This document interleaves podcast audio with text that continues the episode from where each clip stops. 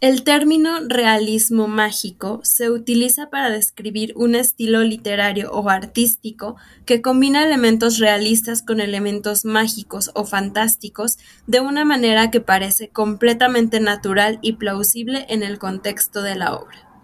Uh,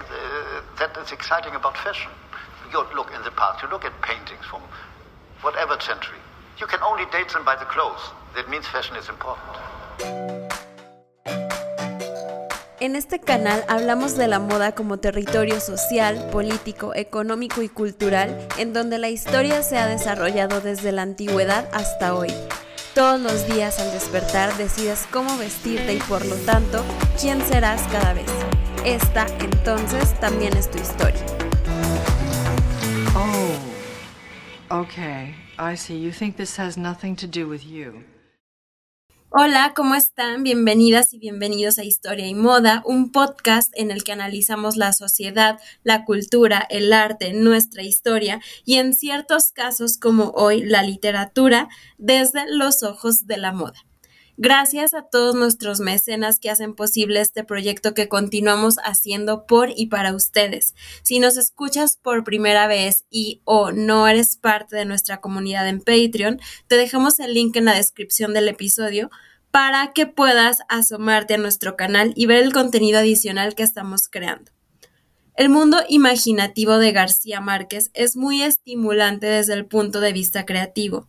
Leer su trabajo es como un portal a otro mundo y espero en este episodio poderles transportar ahí. Cien años de soledad es una novela escrita por el colombiano Gabriel García Márquez, publicada por primera vez en 1967 es considerada una de las obras más importantes de la literatura en español y un ejemplo destacado del realismo mágico.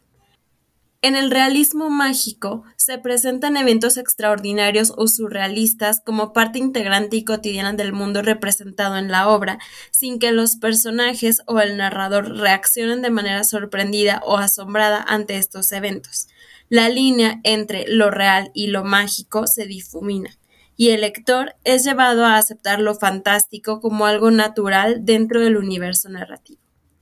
En Cien años de soledad, por ejemplo, se narran sucesos mágicos y extraordinarios con la misma naturalidad que los eventos cotidianos, creando un mundo en el que lo real y lo mágico coexisten sin conflictos aparentes.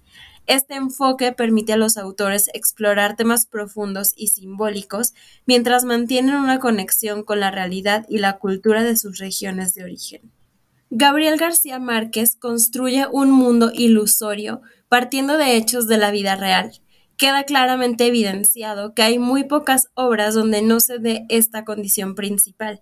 Cien años de soledad es una obra hispanoamericana perteneciente al siglo XX y por consiguiente las circunstancias históricas del entorno han tenido una evidente influencia. En este aspecto, los sucesos principales han sido el desarrollo industrial, en primer lugar, este acentuó la dependencia económica de Hispanoamérica en relación con Europa y Estados Unidos y promovió la emigración hacia las ciudades. Para que esta emigración tuviera lugar, también intervinieron los pobres estados de los campesinos, quienes abrieron paso a revoluciones. Y en segundo lugar están las dictaduras militares que descartaban radicalmente cualquier tipo de oposición. Con cien años de soledad, muchos colombianos se dieron cuenta que su país siempre había sido víctima de las guerras civiles, arruinado por las atrocidades mutuas de los liberales y conservadores, destrozado por traiciones. En otras palabras, descubrieron la realidad de su historia. Incluso Gabriel García Márquez vivió contiendas trascendentales, la masacre de las bananeras o la guerra de los mil días como parte de su contexto histórico. A lo largo de la narrativa, la novela explora temas como la soledad, la obsesión, el amor, la violencia, la política y la historia de América Latina. Para quienes no la hayan leído, no se preocupen, este episodio está pensado para escucharse antes o después. Si antes, tendrán muchos elementos para entenderla mejor. Si lo escuchan después de haberla leído, seguramente podrán asociar todo lo que leyeron y resignificarlo. Como sea, he aquí un breve repaso. Cien años de soledad cuenta la historia de varias generaciones de la familia Buendía y Macondo, el pueblo que encontraron a la orilla de un río en algún lugar de América del Sur. La novela actúa como una especie de interpretación metafórica de la historia y la sociedad colombianas, que es al mismo tiempo tremendamente absurda y vívidamente real. La forma en que Márquez logra combinar la narración con lo mágico, lo real, lo político, la historia de América del Sur y el mundo natural es realmente inspiradora. La familia Buendía sufre aventuras amorosas, hambrunas, huracanes y asesinatos, de maneras que a menudo reflejan aspectos reales de la historia de América del Sur. La familia parece atada a un futuro ineludible, mientras la historia se repite en un ciclo inevitable. Hay una hija que come tierra, un padre atado a un castaño y un hijo que nace con cola de cerdo. El mundo denso e imaginativo de Márquez es simplemente cautivador, particularmente la forma en que entrelaza realidad y ficción. El horror o el sueño de una persona puede ser la realidad de otra. Su novela intenta reflejar realidades observadas por personas de diferentes orígenes, lo que refleja la complejidad de la sociedad latinoamericana. Con guerras civiles, dictadores, colonialismo e identidad nativa, la sociedad latinoamericana es todo menos homogénea. La novela realmente abre la idea de lo que es la vida real al tratar de mostrar cómo la experimentan personas muy diferentes, desafía nuestra percepción de lo que realmente significa la realidad.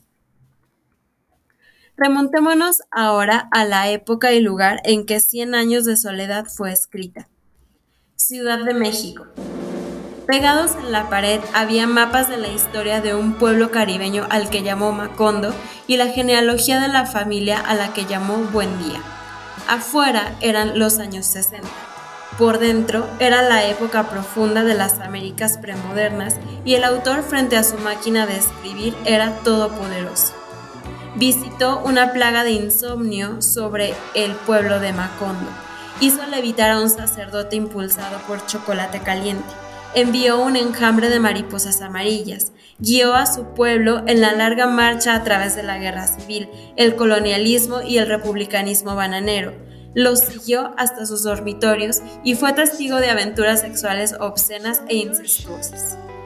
En mis sueños estaba inventando la literatura, recordó. Mes a mes, el texto mecanografiado crecía, presagiando el peso que le infligirían la gran novela y la soledad de la fama, como él mismo diría más tarde. Además de su rica trama y sus personajes inolvidables, la obra también se destaca por su capacidad de tejer simbolismos, metáforas y detalles descriptivos que dan vida a la historia. Uno de estos elementos que merece atención es la vestimenta de los personajes, la cual adquiere significados más allá de su función práctica.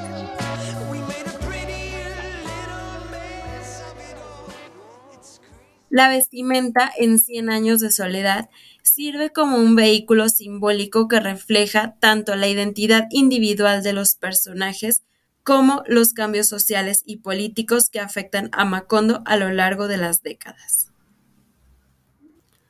A través de la indumentaria de los Buendía y otros habitantes de Macondo, García Márquez explora la relación entre la moda y la identidad, la tradición y la modernidad, así como la decadencia y la renovación.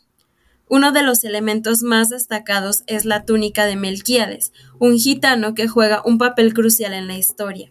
La capa es descrita como un manto imponente y mágico que simboliza el conocimiento y la conexión con lo misterioso. Los colores vibrantes pueden simbolizar la riqueza y la complejidad de sus experiencias y conocimientos.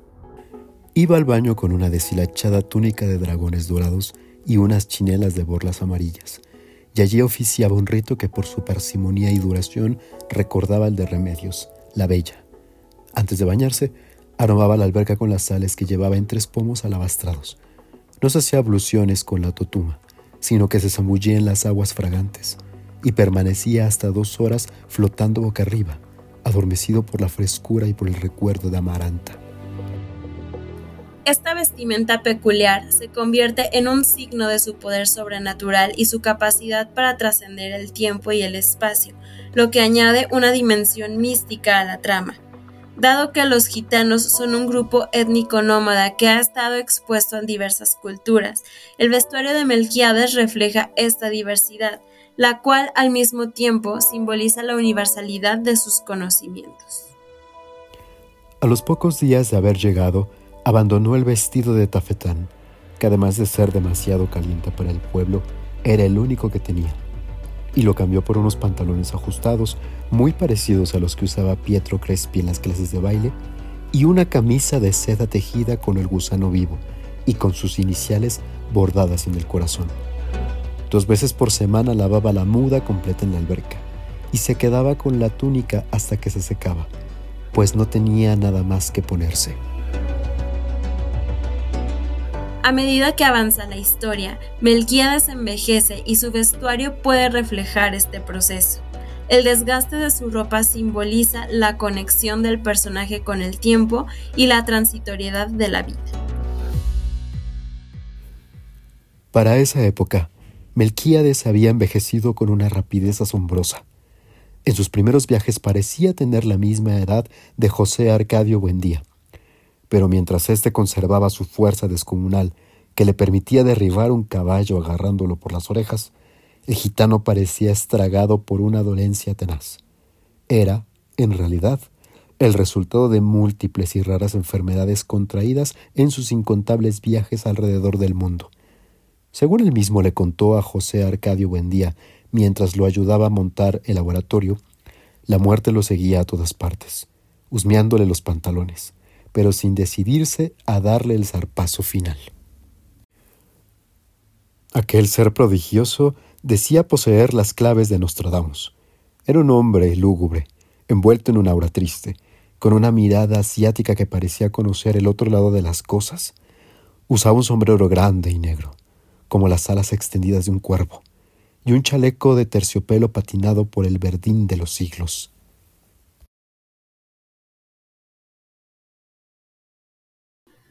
La introducción de prendas occidentales como trajes y sombreros simboliza la llegada del progreso y la modernización.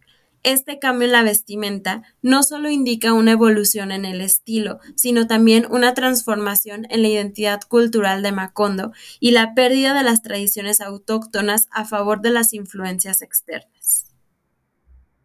Entre esas criaturas de farándula, con pantalones de montar y polainas, sombrero de corcho, espejuelos con armaduras de acero, ojos de topacio y pellejo de gallo fino, uno de tantos miércoles llegó a Macondo y almorzó en la casa el rechoncho y sonriente Mr. Herbert. No vio las umbrosas e interminables plantaciones de banano a ambos lados de las líneas. No vio las casas blancas de los gringos, ni sus jardines aridecidos por el polvo y el calor, ni las mujeres con pantalones cortos y camisas de rayas que jugaban barajas en los pórticos. En el caso de Amaranta Úrsula, su personaje combina dos mundos, Europa, el exterior y el futuro, y Macondo, al que regresa por nostalgia sin desprenderse de su pasado. Se hacía llevar en el tren pescados y mariscos en cajas de hielo, carnes en latas y frutas almibaradas, que era lo único que podía comer, y seguía vistiéndose a la moda europea y recibiendo figurines por correo, a pesar de que no tenía a dónde ir ni a quién visitar, y de que a esas alturas su marido carecía de humor para apreciar sus vestidos cortos, sus fieltros ladeados y sus collares de siete vueltas. Activa, menuda, indomable, como Úrsula, y casi tan bella y provocativa como Remedios la Bella estaba dotada de un raro instinto para anticiparse a la moda. Cuando recibía por correo las figurines más recientes, apenas le servían para comprobar que no se había equivocado en los modelos que inventaba y que cosía en la rudimentaria máquina de manivela de Amaranta. Estaba suscrita a cuánta revista de modas, información artística y música popular se publicaba en Europa, y apenas les echaba una ojeada para darse cuenta de que las cosas iban en el mundo como ella las imaginaba. No era comprensible que una mujer con aquel espíritu hubiera regresado a un pueblo muerte, deprimido por el polvo y el calor, y menos con un marido que tenía dinero de sobra para vivir en cualquier parte del mundo, y que la amaba tanto que se había sometido a ser llevado y traído por ella con el dogal de seda.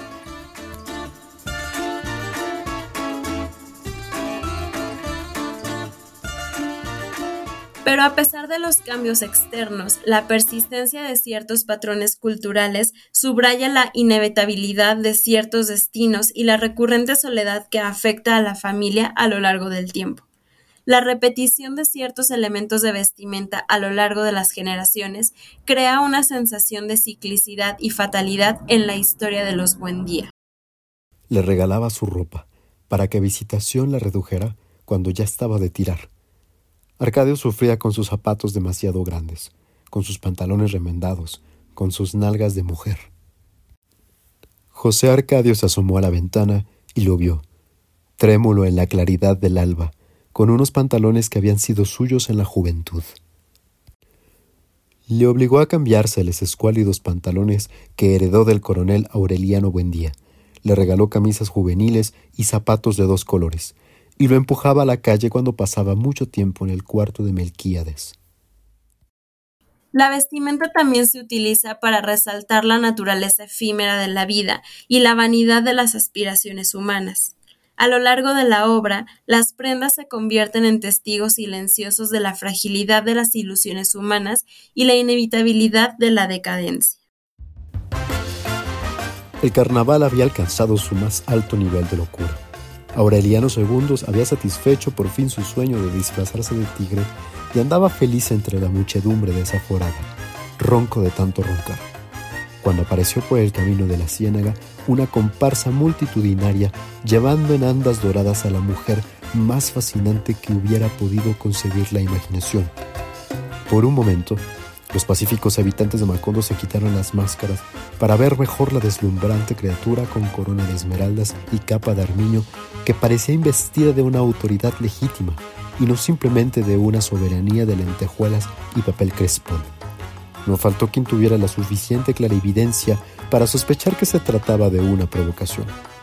Pero Aureliano II se sobrepuso de inmediato a la perplejidad.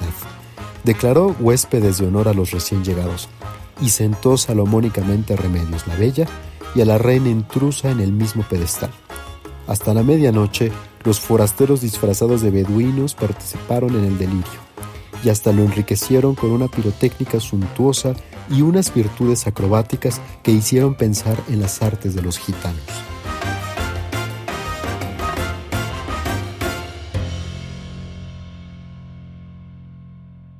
Cuando García Márquez recibió el Premio Nobel en 1982, la novela era considerada el Don Quijote del Sur global, prueba del valor literario latinoamericano, y el autor era Gabo, conocido en todo el continente por un solo nombre, como su amigo cubano Fidel. Extraoficialmente, es la obra de la literatura mundial favorita de todos y la novela que, más que cualquier otra desde la Segunda Guerra Mundial, ha inspirado a novelistas de nuestro tiempo, desde Toni Morrison hasta Salman Rushdie y Junot Díaz. Cuando García Márquez murió en abril de 2014, Barack Obama se unió a Clinton para llorarlo, llamándolo uno de mis favoritos desde que era joven y mencionando su preciado ejemplar inscrito de Cien años de soledad. Es el libro que redefinió no solo la literatura latinoamericana, sino la literatura. Punto. Insiste Ilan Stavans, el destacado estudioso de la cultura latina en Estados Unidos, quien dice haber leído el libro 30 veces. Otro personaje clave en la obra es el de Úrsula Enguarán, la fundadora de la familia de los Buendía, una matriarca conservadora y reticente al cambio. Su carácter fuerte y autónomo puede leerse a través de su vestimenta en la siguiente cita. Temiendo que el corpulento y voluntarioso marido la violara dormida, Úrsula se ponía antes de acostarse un pantalón rudimentario que su madre le fabricó con lona de velero y reforzado con un sistema de correas entrecruzadas, que se cerraba por delante con una gruesa hebilla de hierro. Para esa época había acabado con los pantalones estrechos y la camisa de seda, y usaba una muda ordinaria comprada en los almacenes de los árabes, pero seguía manteniendo su dignidad lánguida y sus ademanes papales.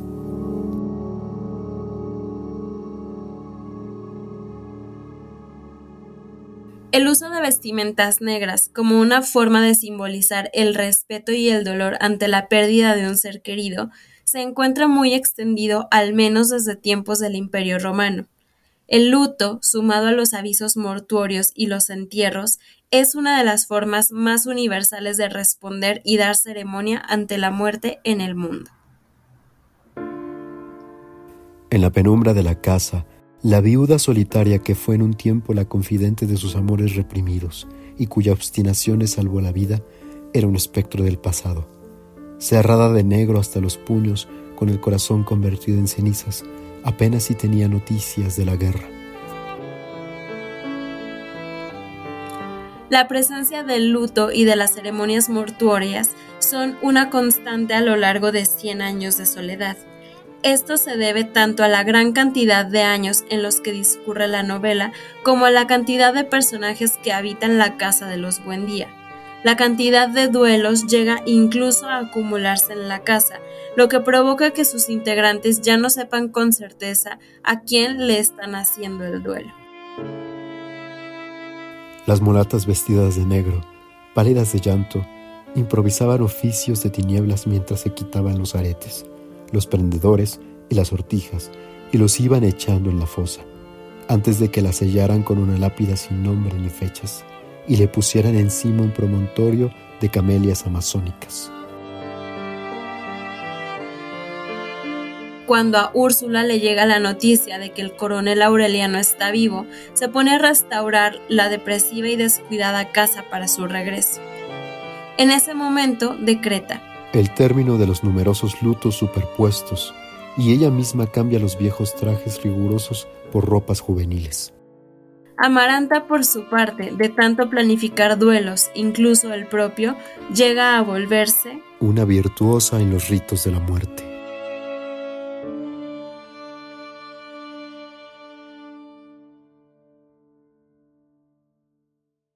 Es importante tener en cuenta que García Márquez no se detiene mucho en descripciones detalladas de prendas de vestir, ya que su estilo se centra más en la construcción de la trama, los personajes y los elementos simbólicos. La vestimenta en la novela a menudo se utiliza como un elemento narrativo para resaltar ciertos aspectos de los personajes o momentos específicos en la historia. A García Márquez se le ha analizado desde la medicina, la gastronomía, la música, la psicología, el terror, el amor, la parentela, el poder, las anécdotas, la fama e incluso la literatura, pero poco desde la moda.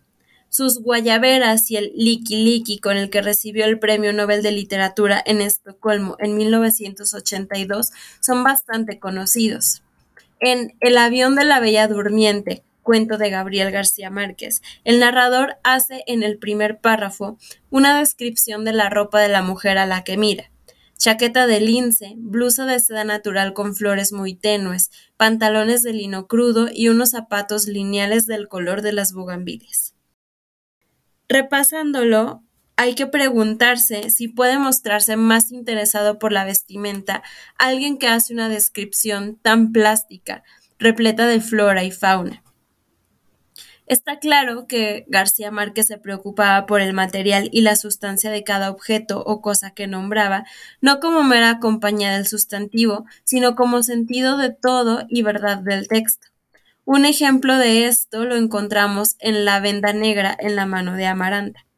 Amaranta se quema la mano intencionalmente luego de enterarse del suicidio de Pietro Crespi, a quien había rechazado, pese a amarlo, en innumerables ocasiones.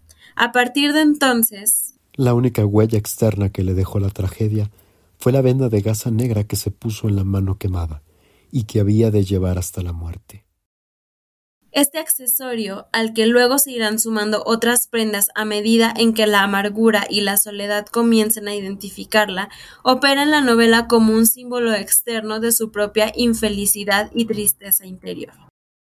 Pese a que Úrsula no entiende la personalidad de su hija, con el paso del tiempo descubre que Amaranta se batió siempre entre un amor sin medidas y una cobardía invencible, y había triunfado finalmente el miedo irracional que Amaranta le tuvo siempre a su propio y atormentado corazón. En conclusión, la vestimenta en Cien años de soledad no es simplemente una cuestión de moda o estilo, sino un elemento simbólico que contribuye a la riqueza de la narrativa. García Márquez utiliza la ropa de sus personajes para explorar temas más profundos, como la identidad, la tradición, la modernización y la inevitable marcha del tiempo. A través de esta lente, la vestimenta se convierte en un medio para comprender la complejidad de la condición humana y los cambios que experimenta a lo largo de las generaciones. A lo largo de la obra se puede evidenciar que los pasos de cada miembro de la familia Buendía, intentando escapar de sí mismos, los guía por un trágico camino que tiende a la soledad como su destino. La protección final que Aureliano empezaba a vislumbrar cuando se dejó confundir por el amor de Amaranta Úrsula radicaba en que Melquíades no había ordenado los hechos en el tiempo convencional de los hombres, sino que concentró un siglo de episodios cotidianos de modo que todos coexistieran en un instante.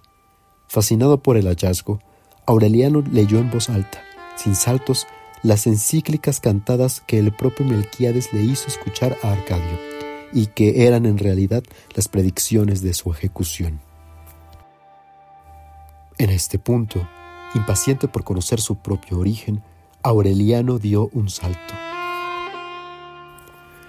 Persiguió los caminos ocultos de su descendencia, y encontró el instante de su propia concepción entre los alacranes y las mariposas amarillas de un baño crepuscular, donde un menestral saciaba su lujuria con una mujer que se le entregaba por rebeldía. Estaba tan absorto que no sintió tampoco la segunda arremetida del viento, cuya potencia ciclónica arrancó de los quicios las puertas y las ventanas, descuajó el techo de la galería oriental y desarraigó los cimientos. Solo entonces descubrió que Amaranta Úrsula no era su hermana, sino su tía, y que Francis Drake había asaltado a Riohacha solamente para que ellos pudieran buscarse por los laberintos más intrincados de la sangre, hasta engendrar el animal mitológico que había de poner término a la estirpe. Macondo era ya un pavoroso remolino de polvo y escombros, centrifugado por la cólera del huracán bíblico, cuando Aureliano saltó once páginas para no perder el tiempo en hechos demasiado conocidos, y empezó a descifrar el instante que estaba viviendo, descifrándolo a medida que lo vivía, profetizándose a sí mismo en el acto de descifrar la última página de los pergaminos como si se estuviera viendo en un espejo hablado. Entonces dio otro salto para anticiparse a las predicciones y averiguar la fecha y las circunstancias de su muerte. Sin embargo, antes de llegar al verso final, ya había comprendido que no saldría jamás de ese cuarto, pues estaba previsto que la ciudad de los espejos, o los espejismos, sería arrasada por el viento y desterrada de la memoria de los hombres en el instante en que Aureliano Babilonia acabara de descifrar los pergaminos, y que todo lo escrito en ellos era irrepetible desde siempre, y para siempre porque las estirpes condenadas a cien años de soledad no tenían una segunda oportunidad en la tierra.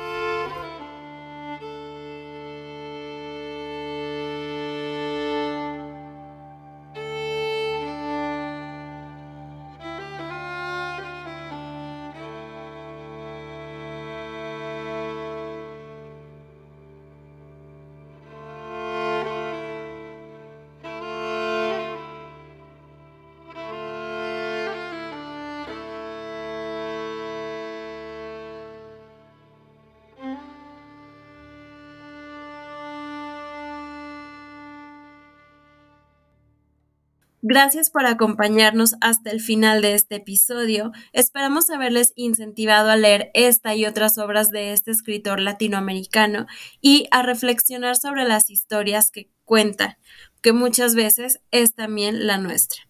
¿Qué otra obra les gustaría que analizáramos?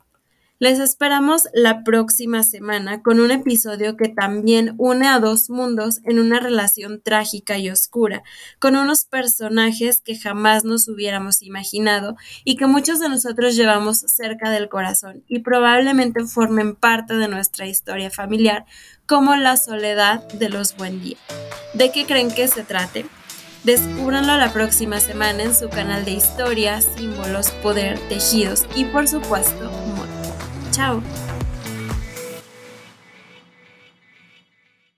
Eh, me fui a Europa y un día me escribe, teníamos una correspondencia, dice, figúrate que se me ha ocurrido una gran idea para una novela. Se va a llamar Cien años de soledad. Le he dicho a Mercedes, en el refrigerador porque de aquí no salimos hasta que termine. Y así fue. Y me va narrando en una serie de seis o siete cartas la escritura de Cien años de soledad, cosa que está guardada bajo siete candados en la Universidad de Princeton, porque es eh, una obra maestra del escritor dándose cuenta de su propia creación, eh, poniéndola en una carta y luego yo vi la creación y enseguida llamé a Julio Cortázar, nuestro amigo común, y le di la noticia, ha nacido una gran novela latinoamericana, Cien años de soledad.